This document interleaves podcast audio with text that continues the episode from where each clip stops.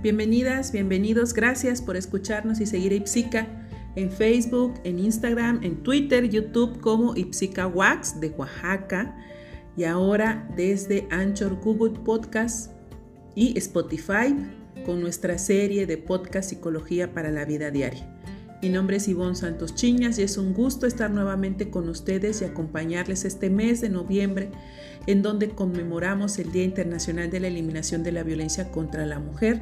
Específicamente, pues el día en donde más resuena es el 25 de noviembre.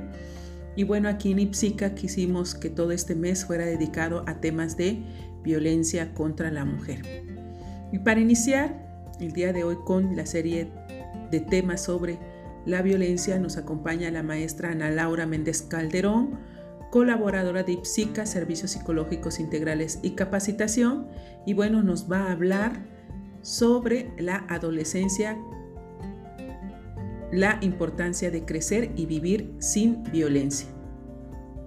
La violencia contra niñas, niños y adolescentes ocurre en varios ámbitos, en el hogar, la escuela, su comunidad, las instituciones, el medio digital que ahora está muy, muy sonado y de manera eh, transversal por cuestiones de género, puesto que las niñas y adolescentes son más propensas a sufrir violencia sexual y agresiones psicológicas en la mayoría de los entornos y por otro lado los hombres suelen ser las principales víctimas de homicidio y lamentablemente quienes ejercen violencia hacia las niñas y adolescentes. Las niñas sufren más agresiones psicológicas que los niños, mientras que los niños y adolescentes suelen ser disciplinados con castigos físicos y otras formas de disciplina severa y machista. De acuerdo con datos existentes, en el 2015 el 63% de las niñas y niños de 1 y 14 años pues, han experimentado al menos una forma de disciplina violenta. Y es por eso que el día de hoy vamos a hablar sobre adolescencia, la importancia de crecer y vivir sin violencia, en donde la maestra Ana, Ana Laura pues nos va a hablar acerca de eh, qué sucede con los niños y niñas eh, y específicamente qué sucede con los adolescentes varones que están aprendiendo estos roles, estos estereotipos que hace que se vean más diferenciadas las relaciones con las mujeres, esta visión que tienen la población adolescente acerca de los roles y estereotipos de las mujeres, cómo se da la educación en casa, eh, específicamente para hijos hombres, y bueno, entre muchos otros temas ya que pues la maestra Ana Laura Méndez Calderón es licenciada en psicología por la Universidad Mesoamericana Campus Oaxaca, es maestra en comunicación por la Universidad Mesoamericana y diplomada en tanatología por la Universidad de Anáhuac. Tiene experiencia en trabajo con personas que presentan discapacidad, manejo de conducta en niños y adolescentes y abordaje de parejas y familia. Desde el 2018 a la, fecha, por eso es que ella está invitada para hablar eh, específicamente de la población adolescente. Ella es docente en el Colegio de Bachilleres del Estado de Oaxaca y actualmente es psicóloga en el Centro Penitenciario número uno de Santa María Ixcotel, que bueno, ya ella nos va a explicar, al parecer Ixcotel está, este centro penitenciario en Oaxaca está desapareciendo, específicamente el de Ixcotel. Y bueno, vamos a escuchar entonces la charla que nos tiene el día de hoy la maestra Ana Laura Méndez Calderón. Hola, ¿qué tal? Muy buenas tardes. Muchas gracias por la invitación. Gracias a Ipsica por esta oportunidad de poder platicar y poder charlar un poquito con ustedes acerca de los adolescentes, ¿no? De la importancia de poder crecer y vivir sin violencia. Mucho se ha hablado durante los últimos años de la violencia que todos los mexicanos padecemos día con día, ¿no? La gran mayoría de eventos que se suscitan pues tiene que ver con este índice de afectación que se da en los jóvenes, en las niñas, en las adolescentes. Primero me gustaría, pues obviamente, no definir la violencia, como todo el mundo ya sabemos, pues que es el uso intencional de la fuerza o el poder físico, ¿no? Ya sea como amenaza, ya sea contra uno mismo, ya sea contra otra persona, con un grupo o una comunidad. La violencia tiene muchos factores, tiene muchos orígenes, tiene muchas razones, ¿no? Y las consecuencias, bueno, pues como conocemos varias, ¿no? Lesiones, daños psicológicos, trastornos del desarrollo, trastornos mentales, privaciones y bueno, en casos más graves, pues la muerte. Como sabemos, la violencia se vive en nuestras colonias, en nuestros pueblos, en nuestras ciudades, ¿no? Es una situación que lamentablemente ha ido creciendo día con día. En unos lugares más que en otros, por supuesto, pero todos los casos manteniéndonos en un estado de preocupación constante. Sabemos y entendemos que la violencia no solamente se vive en las calles, ¿no? La estadística nos indica que el lugar en donde se está presentando de mayor, en mayor medida, pues es en los hogares, en las escuelas, en los centros de trabajo, en los cuales podemos ser víctimas, pueden ser víctimas, son víctimas las niñas, los niños, los adolescentes. Las mujeres, los indígenas, ¿no? Estos grupos vulnerables que de una u otra manera siempre han sido desfavorecidos o han sido lastimados por la situación de sus características. Sabemos y entendemos que la violencia no es necesariamente generada por la delincuencia. Sí, la delincuencia es su cara más visible, pero no necesariamente está generada por esta. En realidad, la violencia se puede, puede ser causada por cualquier persona la mayoría de los casos, de lo que hemos observado en los últimos tiempos, de lo que nos hemos dado cuenta respecto de la situación de nuestros adolescentes, es que no nos están enseñando desde niños a poder resolver nuestras diferencias y nuestras problemáticas por medios pacíficos. Tenemos información clara que las instituciones que se dedican a poder especificar situaciones estadísticas, bueno, nos indican que más del 22% de los hogares donde viven los jóvenes entre 12 a 25 años existe un tipo de violencia. Han sido víctimas de delitos, de maltratos, de abandono. ¿Sí? En estos hogares en donde a los niños se les grita, a los jóvenes se les insulta, o otras personas que han sido víctimas de bullying. Aquí la pregunta importante es, ¿cómo nosotros, los cuidadores, los padres, las figuras que estamos al frente de estos hogares, estamos generando de manera directa o de manera indirecta este tipo de patrones, este tipo de conductas que están llevando a los adolescentes a generar este tipo de violencia. ¿Cómo es que los papás varones están educando a los jóvenes varones a identificar, en primer lugar, su sentir, a poder entender y saber que un varón es igual cualquier otra persona. Que un varón tiene pensamientos, tiene sentimientos. ¿Cómo es que una mamá está educando a ese varón? ¿Cómo es que la familia se involucra en la situación de la crianza de ese menor? Si yo observo que hay una conducta que me está generando algún daño, ¿cómo es que yo doy respuesta a esa situación en la que me estoy viendo afectado? Lamentablemente en nuestro país, por situación de cultura, por situación de estereotipo, por situación de costumbres, tenemos características muy arraigadas, ¿sí? La dinámica al interior de la familia, la estructura al interior de la familia, se da de una manera. ¿Y cómo es que con el pasar del tiempo, este tipo de conductas, este tipo de costumbres, este tipo de estilos de crianza, me están generando a mí alternativas positivas, consecuencias positivas, consecuencias negativas, alternativas negativas. ¿sí? sí es cierto que nosotros como papás, como cuidadores, tenemos una labor muy importante.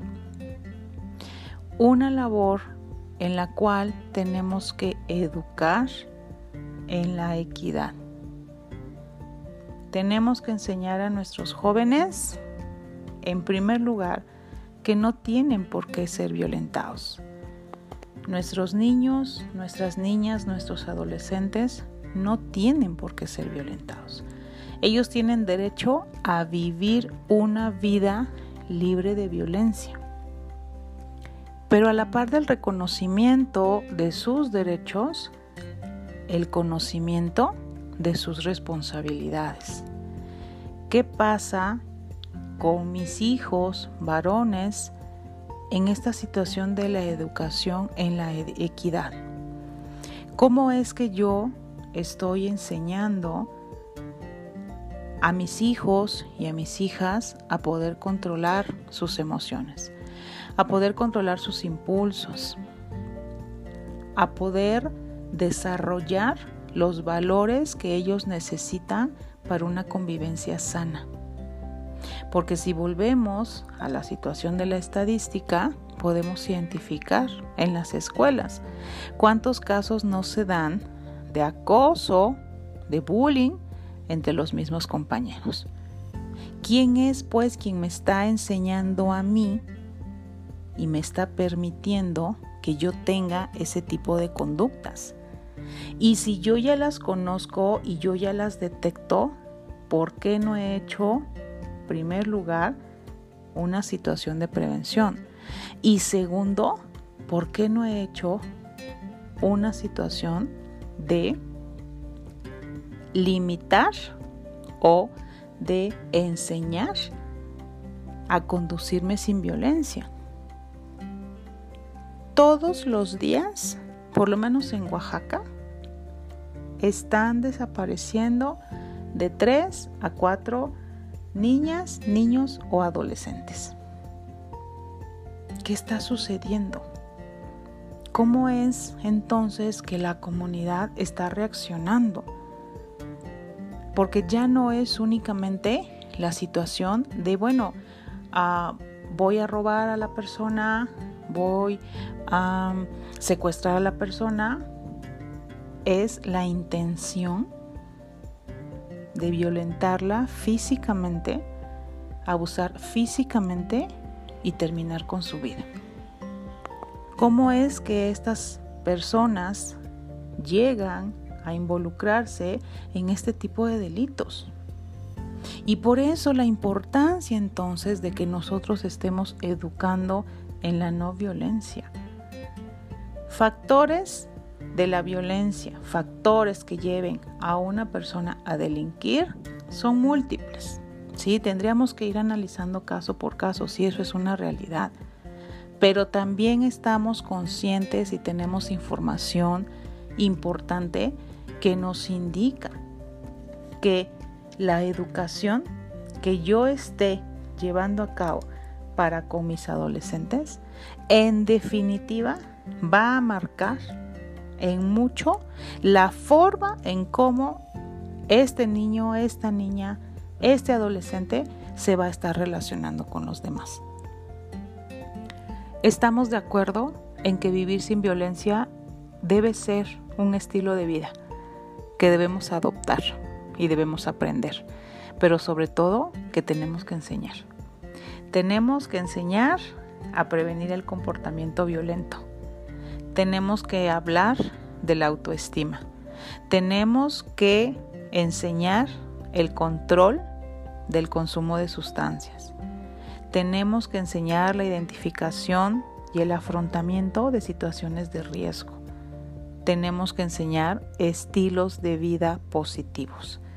Esa es una labor que nos corresponde a los padres, a las madres y a los cuidadores para poder enseñar este tipo de actitudes positivas, yo tengo que aprender a revisar mi conducta. Yo como papá, yo como mamá, yo como cuidador, tengo que voltear a identificar cuáles son mis conductas y cuáles son aquellos hábitos que yo puedo estar enseñando a mi hijo. Es una labor compleja, por supuesto, pero no es una labor imposible. Tenemos que educar a nuestros hijos en la igualdad, en el trato digno, en el respeto, pero que sean valores que ellos identifiquen que es necesario desarrollar, porque consideran y porque están de acuerdo en que una sociedad y una comunidad se tiene que vivir de esa manera, no por una situación de imposición. ¿Y eso cómo lo voy a, a lograr? Pues desde la casa. Yo no puedo solicitarle al maestro que me cambie a mi hijo. Yo no puedo decirle al entrenador que me eduque a mi hijo.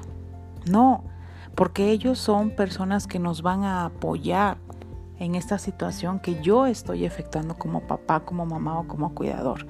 La labor es mía y tengo que voltear a ver a mi adolescente y tengo que darme cuenta que hay conductas que son incorrectas y cómo tengo que enseñar a modificarlas y cómo tengo que sugerir e identificar con él y con ella las alternativas más sanas para esta buena convivencia. Pero si yo no reviso mi actuar, si yo no reviso mi conducta, pues voy a estar en una situación muy complicada, porque entonces no puedo ser yo un ejemplo que pueda desarrollar una conducta más positiva, más sana, porque yo no sé de qué manera desarrollarme y desenvolverme. Entonces, repito y concluyo con esto. Papás, cuidadores, mamás, volteemos a ver a nuestros niños. Ellos tienen la respuesta de lo que nosotros queremos saber. Ellos tienen la respuesta. Se trata de acercarnos a ellos, de voltear a verlos, de poder identificar y de conocerlos. Habemos muchos papás que no sabemos o no conocemos los alcances de nuestros hijos. Es importante que estemos atentos. Es un derecho de ellos el vivir sin violencia, pero también es una responsabilidad manejarse sin violencia. De esa manera vamos a tener una comunidad un poco más sana. Necesitamos que toda la población, que todas las personas estemos de acuerdo en que no es posible vivirnos en un ambiente violento. Necesitamos hacer comunidad y necesitamos crear redes de apoyo nosotros mismos en la medida en que nosotros nos involucramos en este trabajo, en este trato para con las personas, para con nuestros hijos, va a ser más fácil que esos índices disminuyan. El índice de violencia no es el que nos interesa. El que nos interesa es que no existan más niños y niñas y adolescentes violentados, abusados, desaparecidos o muertos. Bueno, les agradezco mucho su atención. Esto es eh, algo muy sencillo y de manera muy general, pero para mí era muy importante poder voltear a ver qué está pasando con nuestros jóvenes. En verdad es necesario voltear a ver qué es lo que está pasando con nuestros jóvenes. Más del 40-50% de los delitos se cometen por varones Mamás, voltemos a ver qué está pasando con nuestros hijos.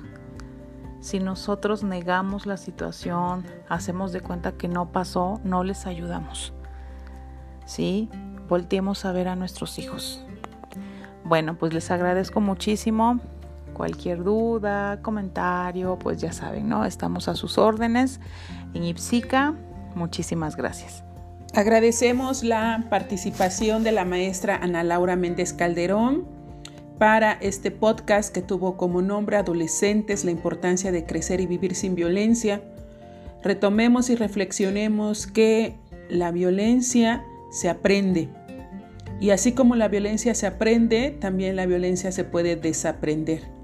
Dentro de nuestros espacios familiares, como lo comentó la maestra, eh, el aprendizaje, la enseñanza desde la igualdad, desde el respeto de todas y todos quienes vivimos en ese hogar es sumamente importante. Enseñarle a las y los adolescentes que el respeto, la justicia, la paz, los buenos tratos son fundamentales para vivir una vida sin violencia. Gracias maestra Ana Laura y agradecemos a todas y a todos por escucharnos el día de hoy.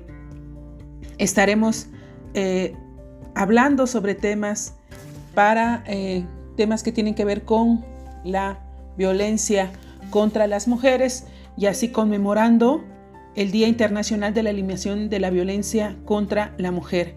Gracias por estar con nosotros eh, y nosotras. Y bueno, les deseamos una bonita noche, tarde, mañana, como nos escuchen, el día en que nos escuchen. Mi nombre es Ivonne Santos Chiñas y a nombre de Servicios Psicológicos Integrales y Capacitación, gracias.